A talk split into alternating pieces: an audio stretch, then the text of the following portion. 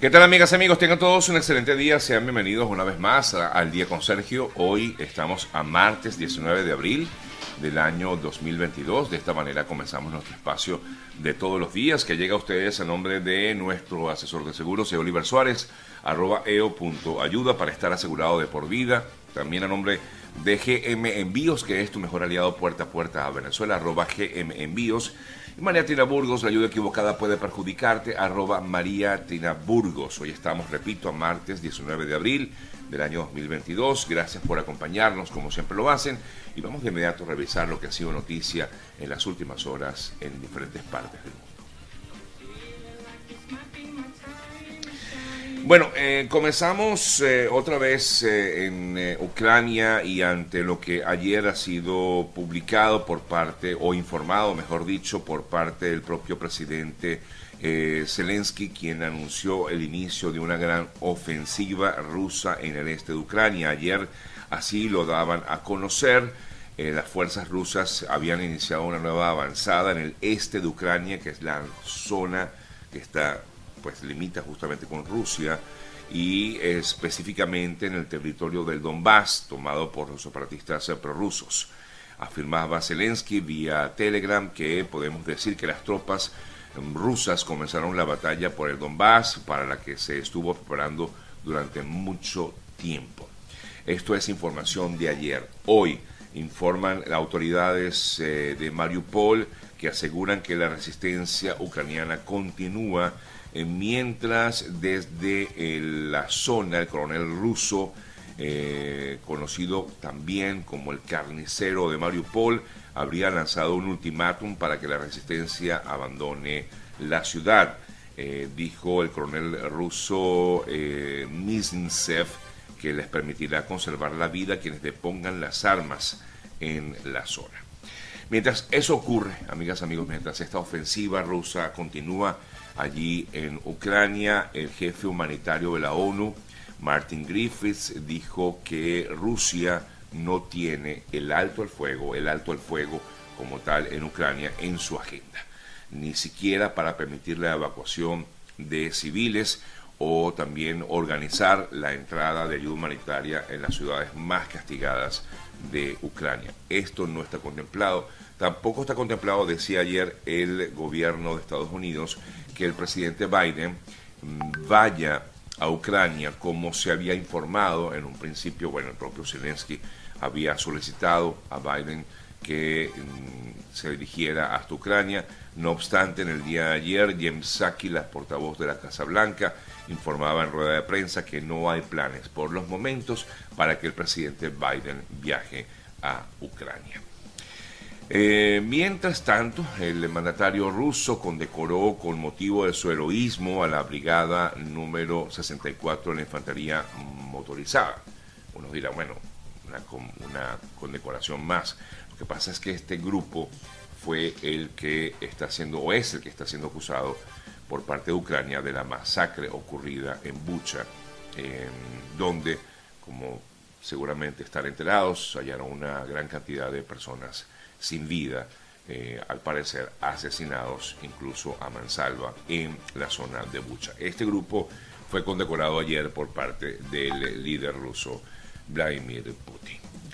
Uno de los que, disculpen, se ha dirigido a Kiev o Kiev en, Ucrania ha sido el oligarca ruso, ex eh, dueño del, eh, del equipo de fútbol Chelsea, Roman Abramovich, quien viajó en un intento por iniciar nuevas conversaciones de paz entre Ucrania y Rusia, que se han visto estancadas a raíz justamente de lo que les comentaba de lo ocurrido recientemente en la zona de Bucha, eh, de pruebas que han surgido ante lo que habrían sido atrocidades en esta zona de Ucrania.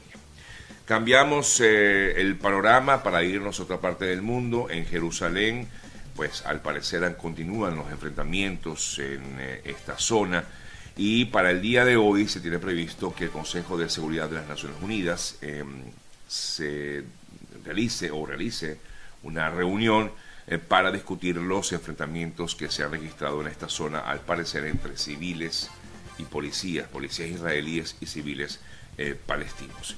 Así, diplomáticos de Francia, Irlanda, China, Noruega y Emiratos Árabes Unidos han solicitado de forma urgente una reunión luego de que el pasado eh, sábado se contabilizaran más de 150 heridos debido a un enfrentamiento entre ambas partes. Cambiamos el tema, me voy a, Bueno, nos venimos para acá, para Estados Unidos, porque ayer el gobierno de este país, eh, perdón, un juzgado, un juez federal, una jueza federal, revocó la orden nacional que obliga el uso de mascarillas en aeropuertos y en otros eh, medios de transporte público, no solamente en aviones. Es decir, esta jueza, eh, que ha sido Mm, que fue por cierto su tiempo nominada por el expresidente Trump para la Corte de Distrito de Tampa, consideró que la orden de los Centros de Control y Prevención de Enfermedades, la CDC, aquí en Estados Unidos, excede la autoridad legal de esta agencia y por lo tanto esta sería la razón por la cual ha decidido que no es obligatorio usar mascarillas en puertos y aeropuertos y en, en medios de transporte público. Quedará en todo caso a, decisión de cada quien colocarse nuestra mascarilla, pero no es una obligatoriedad como pues, hasta el momento era y que de hecho había sido pospuesta esa medida por parte del gobierno de que iba a ser pospuesta la medida del uso de mascarillas de forma obligatoria, pero ahora no será obligatorio luego de esta decisión judicial. Recuerden que aquí en Estados Unidos las decisiones eh, son autónomas, decisiones judiciales pueden cambiar completamente una decisión ejecutiva como lo es en este caso. Mientras eso ocurre aquí en eh, Puerto Rico, em, ante el alza de la tasa de, de mm, positiva de COVID, el gobierno seguirá exigiendo el uso de mascarillas en actividades multitudinarias, sobre todo cuando se habla de actividades donde haya por lo menos mil personas. Mientras tanto, también en Brasil se habla del tema, pero el gobierno brasileño ha informado que ha cerrado por los momentos lo que ellos aseguran uno de sus episodios más oscuros y por lo tanto consideran que ha concluido para Brasil el fin de la emergencia, ha llegado el fin de la emergencia, mejor dicho, eh, a pesar de que Brasil es uno de los países con un mayor índice de personas contagiadas con COVID-19 en todo el mundo. Fue noticia ayer y va a ser, seguir siendo noticia hoy, porque el presidente de Argentina, el señor eh, Alberto Fernández, daba una información, quiero colocarles un extracto de lo que decía el presidente argentino en el día de ayer con respecto al tema Venezuela. En una reunión que tuvo, por cierto, con el también presidente de Ecuador, eh, Guillermo Lazo, quien ha sido un aférrimo, eh, ha sido muy contrario, en todo caso, al régimen de Maduro. El presidente de Argentina decía esto, vamos a escucharlo y luego lo comentamos un poco más. Argentina quiere volver a recuperar su vínculo diplomático pleno con Venezuela. Es un paso que estamos dando nosotros y que en verdad convoco a todos los países de América Latina a que lo revisemos porque Venezuela ha pasado un tiempo difícil, muchos de esos problemas se han ido disipando con el tiempo. Eh, estamos viendo cómo a partir de los acuerdos logrados por el grupo de contacto, eh, Venezuela ha ido avanzando en su proceso electoral. La verdad es que no lo vamos a lograr si la dejamos sola, sin embajadores y y sin, nuestra atención. De verdad que convoco a todos los países de América Latina y del Caribe a que repensemos esto. Tenemos que lograr... Bueno, ahí decía eh, Alberto Fernández, eh, hacía un, una especie de llamado a sus compañeros, a sus eh, homólogos en toda Latinoamérica, a cambiar las directrices, las relaciones con Venezuela, básicamente con el régimen de Maduro. Esto, por supuesto, ha tenido sus reacciones. Hoy vamos a conversar en el programa de hoy un poco sobre este tema.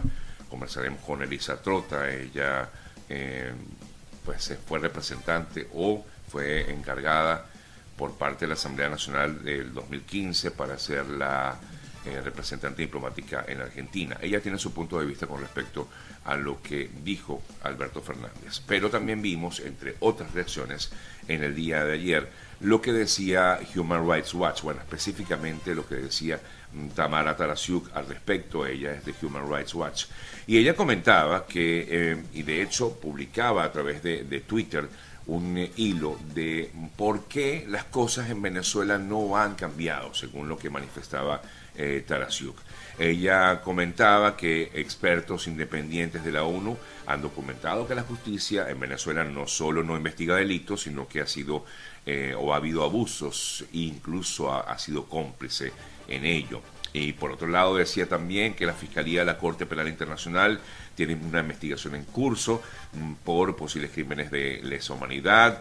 Las fuerzas de seguridad han cometido graves abusos y recientemente operaron en conjunto con el ELN en la frontera con Colombia.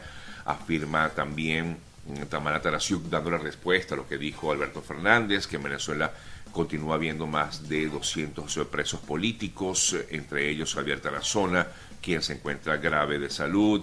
En fin, la emergencia continúa, emergencia humanitaria, hay más de 6 millones de venezolanos que han huido del país, eh, dándole argumentos, en todo caso, al presidente Fernández de que las cosas no es que están mejor en Venezuela, que las cosas definitivamente no han cambiado. ¿Qué piensan ustedes? ¿Están mejor en Venezuela como para que las relaciones cambien completamente? Es decir, que las cosas mm, o los países de la región eh, cambien su manera de ver lo que pasa en Venezuela.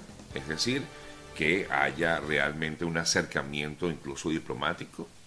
Eh, a raíz de lo que fue eh, esta situación de violación de derechos humanos en, Venezuela, pues hubo eh, una reacción inmediata de más de 50 países que rompieron relaciones, muchas de ellas diplomáticas, no del todo, pero sí una gran parte de esas relaciones como las que tenía Argentina cuando estaba en el poder Mauricio Macri.